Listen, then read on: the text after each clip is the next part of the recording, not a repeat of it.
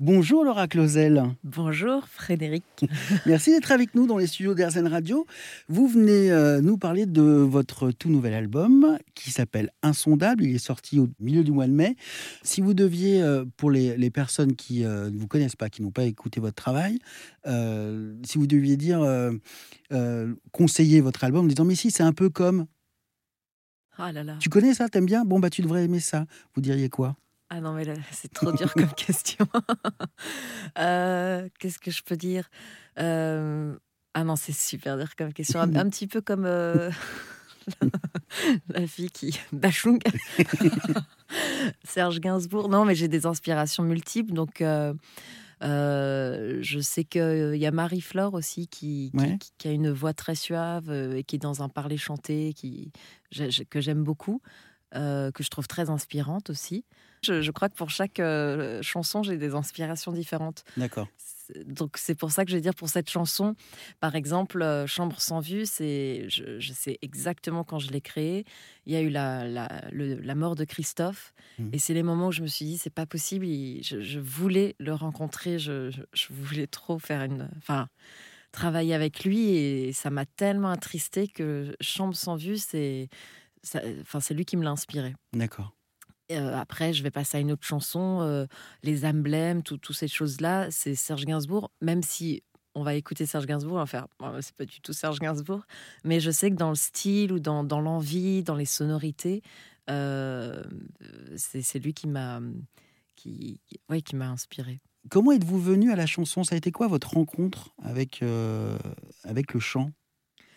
Eh bien, Parlons un petit peu de vous, plongeons-nous dans votre histoire personnelle.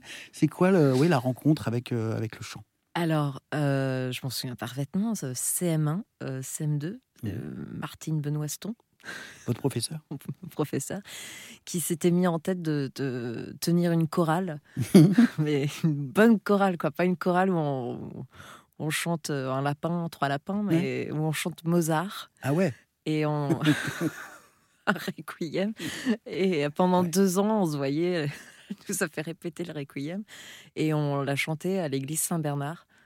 Donc je sais que j'ai eu deux ans avec cette prof qui était, enfin cette maîtresse qui était très très exigeante, mais qui avait un amour fou de la musique.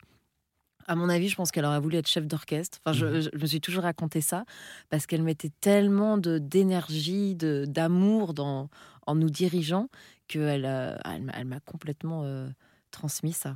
Ah, on est loin de la flûte. Euh, la flûte à bec. Euh. Ah non, non, non, ouais, ouais, on est très loin de la flûte à bec. Non, non, elle, euh, elle nous faisait faire tous les instruments. en plus, j'étais dans, du privé, donc c'était un peu rigide. Et ça, ces moments-là, c'était, elle était, enfin, elle avait des, des, désirs complètement fantasques et fous. Et à partir de là, ça a été je veux être chanteuse ou je veux à un moment être chanteuse. Bah, en fait, je faisais déjà du piano. Donc je sais que la musique, ça m'accompagnait euh, énormément et c'était mes moments de refuge. Après, j'ai malheureusement mes pauvres parents, euh, ils se sont coltinés. Euh, j'ai fait toutes les comédies musicales en spectacle. Donc mmh. j'aurais fait Milly Jolie, Les Misérables, mmh. Esmeralda, je faisais tous les rôles. les pauvres, je pense qu'ils ont, ils ont soupé de la comédie musicale. Et les spectacles, tu sais, où tu fais payer tes parents un ah franc l'entrée un franc, un franc l'entrée.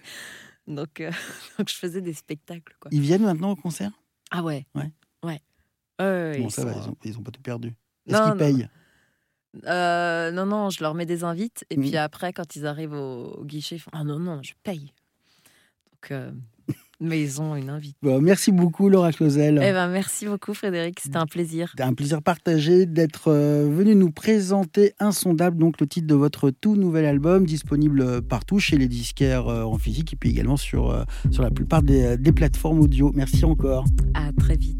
Tes beaux yeux comme un je m'y perds tout en